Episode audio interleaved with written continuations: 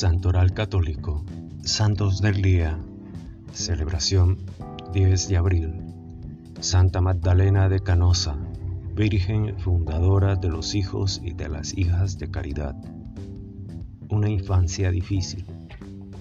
Magdalena Gabriela de Canosa, descendiente de la célebre Matilde de Canosa, que había favorecido la revoca de la excomunión del emperador Enrique IV por parte del Papa Gregorio VII, nació el 1 de marzo de 1774 en el Palacio Noble de Verona, que pertenecía a su familia y que se daba al lado de Agide, a poca distancia del arco de Gabi. A solo cinco años de edad, se quedó huérfana de padre y dos años después fue abandonada por la madre que se casó en un segundo matrimonio con el marqués Zenetti de Mantua. La educación de Magdalena y de sus cuatro hermanos fue confiada durante los ocho años sucesivos a una institutriz francesa particularmente severa que no comprendía el carácter de la niña y la trataba con excesiva dureza.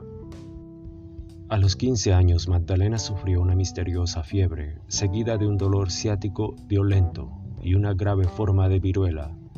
Estas enfermedades le dejaron un asma crónica y una dolorosa contracción a los brazos que se agravaron con los años. Durante la recuperación se abrió camino en ella la vocación religiosa y el deseo de entrar en un convento, pero la detenía el pensamiento de tantos pobres y necesitados que llenaban los atrios de la casa paterna y que ella sostenía de diversos modos. Primeras experiencias en el Carmelo. Después de haber consultado con su confesor, el carmelita Estefano de Sacro Cuore, pidió entrar por un periodo de prueba al monasterio de Santa Teresa en Verona y luego en aquel de las Carmelitas Descalza en Conegliano. Ambas experiencias se concluyeron alrededor de algunos meses con su regreso a casa porque fue juzgada como no adecuada a la vida de claustro. La superiora del convento de Verona lo escribió así. Dios había manifestado con evidencia que no quererla descalza, no por esto la rechazaba como esposa. Y le aconsejó un nuevo director espiritual, don Luis Rivera, quien la exhortó a un servicio de caridad en la propia familia y en el mundo.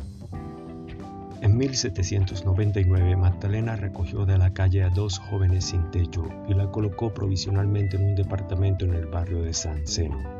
En el Palacio de Casona, en 1804, hospedó a Napoleón Bonaparte, que pasaba por Verona. Bonaparte tuvo miedo de conocer y apreciar a Magdalena y su fervor apostólico y le dio el ex monasterio de las Agustinas. Nació, nació el primer instituto de la Congregación de la Caridad, aprobada por Pío VII en 1816, en el cual Magdalena organizó cursos de catequesis y asistencia a los enfermos, pero sobre todo escuelas de instrucción y formación para los jóvenes. Las hijas de la caridad. Muchas jóvenes eran atraídas por el carisma de Magdalena y de sus hermanas. Alrededor de pocos años surgieron nuevos institutos en Venecia, Milán, Bergamo, Trento, de la congregación era sacada toda forma de tristeza y de melancolía. Ella aconsejaba en vez de un rigor excesivo el tranquilo abandono a la voluntad de Dios. En el Instituto Bergamo fundó el primer seminario para las maestras del campo y enseguida la orden terciaria de las hijas de la caridad, abierto también a las mujeres casadas o viudas, que se ocupaban principalmente de la enseñanza de las enfermeras y de las profesoras. En los últimos años de su vida, Magdalena sufrió frecuentes crisis de asma y de fuertes dolores a las piernas y a los brazos. En la desnuda celda de su convento no tenía ni siquiera un reclinatorio para rezar, le bastaba, decía, las gradas bajo la ventana. El 10 de abril de 1835 pidió a sus hermanas que la sostuvieran de pie para recitar tres Ave Marías a la Virgen Dolorosa, por quien nutría una especial devoción a la tercera Ave María, narran, elevó los brazos hacia lo alto con un grito de alegría, juntó sus manos y reclinó la cabeza sobre la espalda de una hermana. Fue beatificada por Pío XII en 1941 y sucesivamente canonizada por Juan Pablo II en 1988. Gracias. Gloria a Dios.